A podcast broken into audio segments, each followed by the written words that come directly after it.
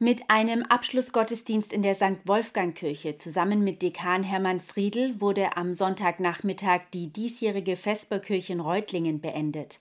Vom 16. Januar bis zum 13. Februar konnten sich Bedürftige an der Nikolaikirche in Reutlingen ihre Mahlzeiten in Form von Vespertüten abholen. Und die Nachfrage war hoch. Allein in den ersten zwei Wochen wurden hier an der Vesperkirche in Reutlingen mehr als 11.000 Essen verteilt. 250 ehrenamtliche Mitarbeiter waren rund 2000 Stunden im Einsatz.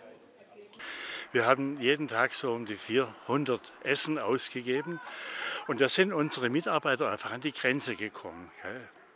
Mehr war da auch nicht mehr leistbar und ich habe einen ganz hohen Respekt vor den Leuten, die das jeden Tag da gemacht haben. Corona-bedingt wurden auch in diesem Jahr Vesper-Tüten ausgegeben. Die Vesperkirche aufgrund der Pandemie ausfallen zu lassen, kam für die Beteiligten nicht in Frage. Denn die Not in Reutlingen ist groß. Ich bin dankbar für das gute Funktionieren in unserer Gruppe und bin aber äh, zornig darüber, dass in einer reichen Gesellschaft eine Vesperkirche not notwendig ist, und zwar im Wortsinn, dass sie notwendet vieler Menschen. Insofern äh, ist auch unser politischer Anspruch von der Vesperkirche, der Hinweis soll wahrgenommen werden, dass es die Vesperkirche braucht, ist ein Defizitanzeige der Gesellschaftspolitik. Der Abschlussgottesdienst fand am Sonntag in der St. Wolfgang-Kirche statt. Die Predigt hielt der katholische Dekan Hermann Friedl. Er betonte, dass Vorurteile das menschliche Miteinander zerstören würden. Wer sich auf den anderen einlässt, wird schnell vieles von sich selbst im anderen entdecken, so Friedel in seiner Predigt.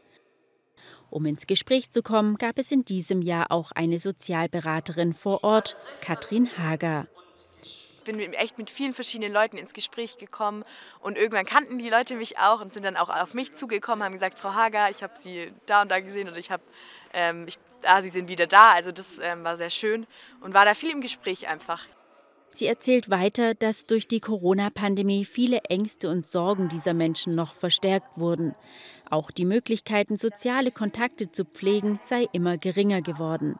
Aber auch von anderen Sorgen wurde ihr berichtet es geht viel auch um Wohnungsnotstand, also so Angst, die Wohnung zu verlieren oder keine neue Wohnung zu finden oder ähm, auch die Wohnsituation, dass sie eben äh, nicht so gut ist und man da eigentlich gerne was ändern will, aber es geht nicht. Dann Geldnöte generell einfach, ich habe nicht genug Geld, um, um so zu leben, wie es eigentlich wichtig oder gut für mich wäre. Und Teilhabe auch an der Gesellschaft, also ins Museum gehen, äh, was Dinge, die man so in der Freizeit machen, Kaffee trinken gehen, so, so Dinge. Katrin Hager ist auch weiterhin als Sozialarbeiterin beim Diakonieverband Reutlingen ansprechbar und kann Hilfsangebote der Stadt bedarfsgerecht vermitteln. Die nächste Vesperkirche in Reutlingen ist vom 15. Januar bis zum 12. Februar 2023 geplant.